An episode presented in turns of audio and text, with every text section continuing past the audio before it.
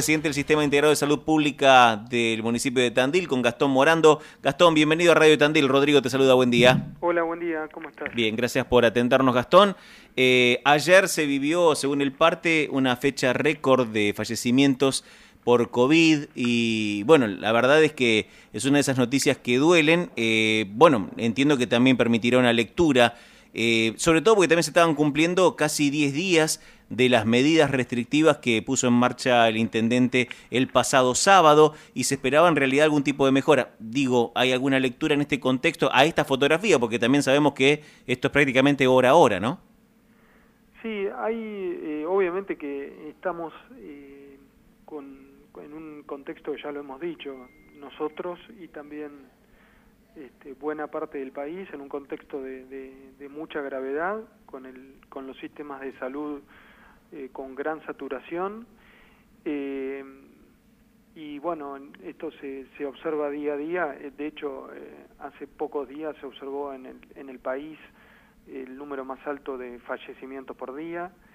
Este, el dato positivo, digamos que es la otra cara de la moneda, es que este, esta semana que terminó ayer, este, el número total de casos semanales fue levemente inferior al anterior. Eso pasa por primera vez. Ese es un, es un dato positivo. Bien. Eh, Después lo que tiene que ver con, con los fallecimientos, está claro que este digamos la presencia de una combinación de, de cepas en Tandil que, que, hace que la situación sea más grave que en el caso de la, de la primera ola. Estamos viendo, de hecho, ya lo hemos dicho, eh, pacientes mucho más jóvenes incluso en terapias. Sí, ahí de hecho estábamos fijándonos que el martes 20 de abril tuvimos cuatro fallecimientos y ya ayer teníamos cinco, más allá de que luego en la semana nunca ha bajado de dos también, ¿no? Estábamos como...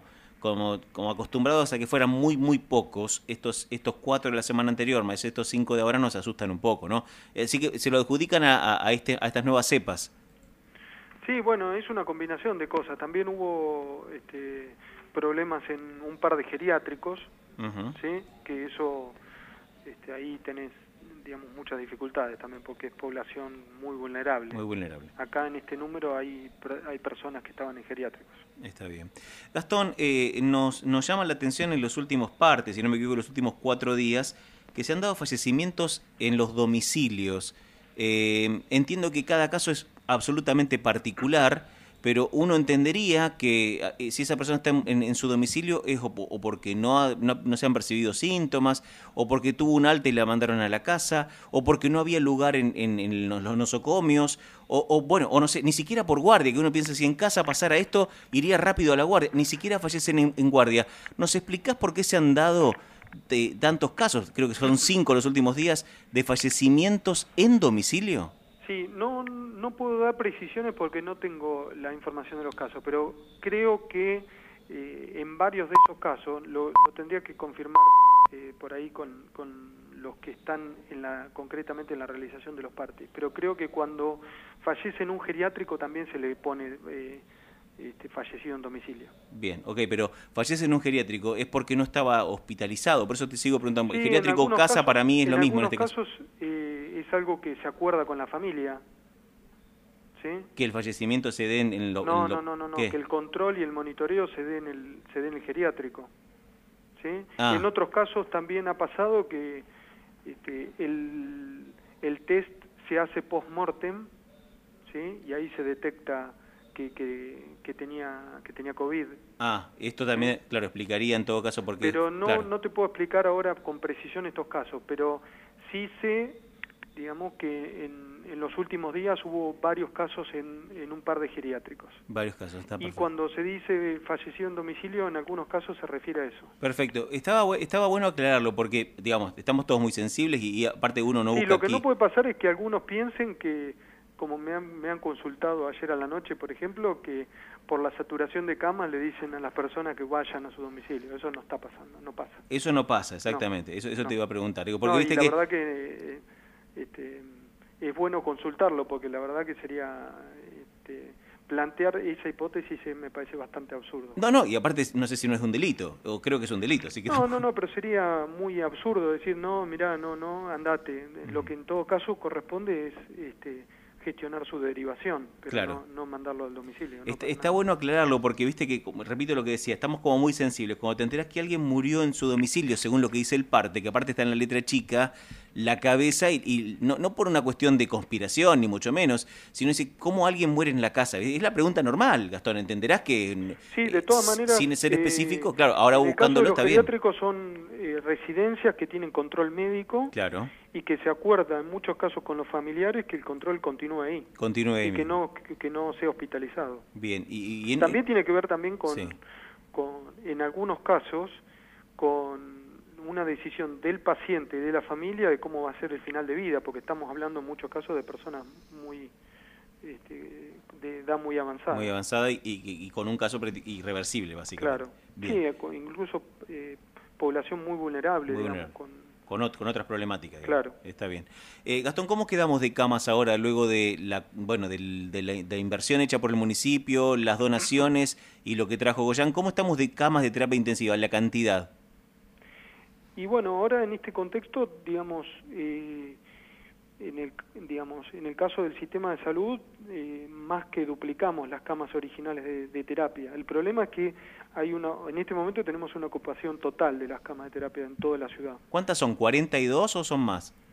Y son, este, Santa Marina tiene 8 de terapia intensiva, 8 de cuidados respiratorios intermedios, tenemos unas 3 camas que serían de emergencia en la guardia, eh, el hospital de niños tiene eh, dos camas y después tenemos la de las del ámbito privado, digamos. Bien.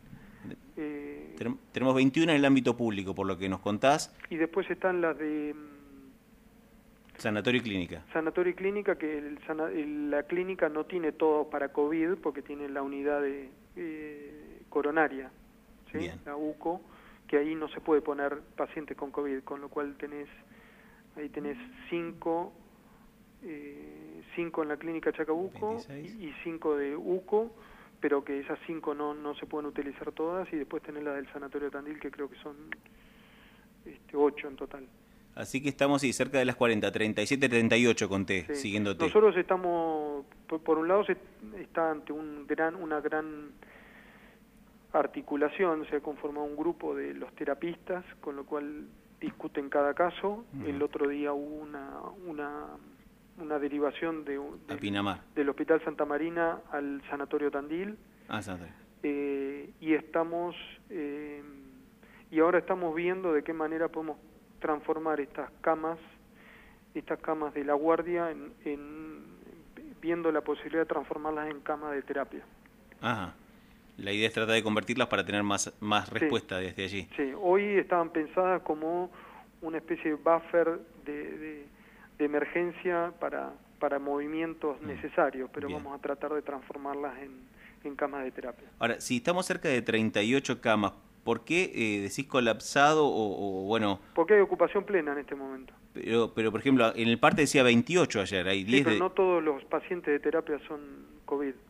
Ah, ok, perfecto. No todos los pacientes de terapia ahí, ahí, está la diferencia. Eh, Gastón, eh, aquí nos cuentan eh, que... De hecho, tenemos en el hospital de niños un, un joven este, que, que está de fruto de un accidente de tránsito. Claro, sí, sí, sí. Sí, entiendo. Ahora, me, me viene bien como pregunta, porque aparte es casi más como casi más como ciudadano, es concejal desde otro rol más que el técnico que, que te encuentra hoy en el área de salud. Eh, estaba viendo recién en la gente del diario de Tandil, hay un pibe que estaba haciendo Willy parado arriba de la moto por Avenida Perón. Eh, no sé, te pregunto a vos, porque ahí también casi te pregunto por tu concepto personal, o, bueno, o cómo lo ves. Cuando ves estos casos así, ¿no, ¿no, ¿no te parece que habría que restringir más, por ejemplo, la circulación? Porque si ese pibe se cae, aparte de casi le lleva puesto a otro pibe en bicicleta que no llevaba casco, cuando ves esa circulación así inconsciente, claro que son particularidades, ¿no? Pero bueno, las hay. Eh, ¿No te parece que habría que restringir más la circulación? ¿No te parece que habría que tomar medidas más restrictivas en lo local? Yo creo que este, uno tiene que tomar medidas que sean cumplibles. porque después si se toman medidas que finalmente no se van a cumplir, es como si no se hubieran tomado, o peor aún, porque, digamos, pierde poder el, el, organismo que emite esas medidas. Sí. Eh, lo que tiene que ver con la circulación son medidas tomadas por, por el Poder Ejecutivo Nacional y, y ahora eh, refrendadas por el gobernador de la provincia. Ahora, controlar la circulación no es algo sencillo de una en un pueblo de, de 4.000 habitantes puede ser fácil, en una ciudad de 140.000 habitantes es muy difícil. Eh, eh, digamos, eh, la, la sábana está corta en el control. cosas que después si no se cumplen. Y por otro lado, digamos, están la las normas y la, capacidad para hacerlas cumplir. No, te entiendo, te entiendo. Y para decir las cosas tal cual son, porque después si no uno puede emitir normas y después nadie las controla, no se pueden controlar porque desde el punto de vista operativo es imposible controlarlas y entonces eh, hay que tener responsabilidad en ese sentido. Totalmente. y, eh, las normas que tienen que ver con circulación de las personas eh, están reglamentadas por, por el DNU. Claro. Gastón, la última. Em, mañana se cumplen 10 días, pero bueno, el intendente nos dijo aquí en la radio que iban a dejar pasar una semana de aquella medida del sábado anterior para tener una referencia. ¿Entienden que desde que tomó la medida se puso en práctica hasta acá mejoró el cuadro o, no? ¿Qué lectura hacen rápida de esos de estos casi 10 días de, aquel decreto? Eh, hay, hay un dato que ya es positivo, que es que la cantidad de casos semanales bajó por primera vez. Eso es una evaluación positiva. Bien. Eh, después, todos los datos positivos en cuanto a la cantidad de casos tienen un retraso en, datos positivos en ocupación de camas y en ocupación de camas de cuidados críticos. Hay un delay siempre, para bien y para mal. Sí. Eh, cuando son buenas noticias y cuando son malas noticias, eh, la cantidad de casos, ¿qué pasa con la cantidad de casos? ¿Qué pasa con las internaciones? ¿Y qué pasa con las internaciones graves? Están, están corridas en el tiempo. Así que hay un dato positivo que es que por fin dejó de crecer. Bien. Por lo menos en términos de semanales. Bien. Eh, esperemos que esto eh, se consolide, eh, que esto sea, digamos, ya una, una tendencia. Si íbamos, si continuábamos al ritmo de crecimiento de los primeros días, hoy estaríamos en un número de, de, casos activos absolutamente este, desproporcionado. Más alto, claro. Con lo cual eso es un dato positivo. Ahora hay que continuar extremando los, los cuidados y, y cumpliendo las normas que todavía quedan, creo que es hasta el 8 de mayo para, para el cumplimiento de los 14 días del decreto. Bien, perfecto. O sea, vamos, vamos con una, estamos, seguimos con una meseta, pero alta, lo que decíamos el otro día. Una meseta. Sí, tiene que empezar a caer. Empieza a bajar, tiene, que, que sí. Con digamos, también decir, eh, el efecto de la vacunación también lo notaron ustedes en los mayores de 70 en cuanto a la internación. Vos decías, ahí tengo internado gente más joven, pero te pregunto si entendés también que la vacunación ha sido positiva porque ya el espectro de, vacunados superiores, obviamente, de los inscriptos, no son todos, eh, está muy alto, están vacunando entre 60 y 69. ¿Esto también lo nota ustedes en las edades de los ingresados? Sí, pero tenemos casos, tenemos casos de... A ver, hay un tema, ¿no? Eh, todo lo que tenga que ver con el, incremento de la vacunación es la respuesta estructural a la pandemia. Sí. Es la única respuesta. Sí. Eh, se necesita que se cumplan los esquemas de las dos dosis, ¿sí? no de una. Sí. Eh, tenemos bastantes casos de personas con una, una dosis eh, que, que, tienen COVID, incluso de personas que tienen las dos dosis con ah, COVID. Es muy importante eh, avanzar rápidamente en los esquemas de vacunación con, con las dos dosis eh, y llegar a la mayor cantidad de gente posible tratando de que el frío no no no de, ganarle el frío. claro ganarle el frío con lo cual, eh, obviamente que si hubiera menos vacunados la cosa estaría peor, sin duda, pero se necesita que la vacunación vaya a un ritmo eh, más rápido. Bien, perfecto. Gastón Morando, muchísimas gracias por este paso por Radio Tandil. Te lo he dicho más de una vez, si este es el canal de difusión, si podemos ser útil, ah, estamos a un mensaje, ya lo sabes. Bueno, muchas gracias, Rodrigo. Un abrazo, hasta luego. Chao, chao.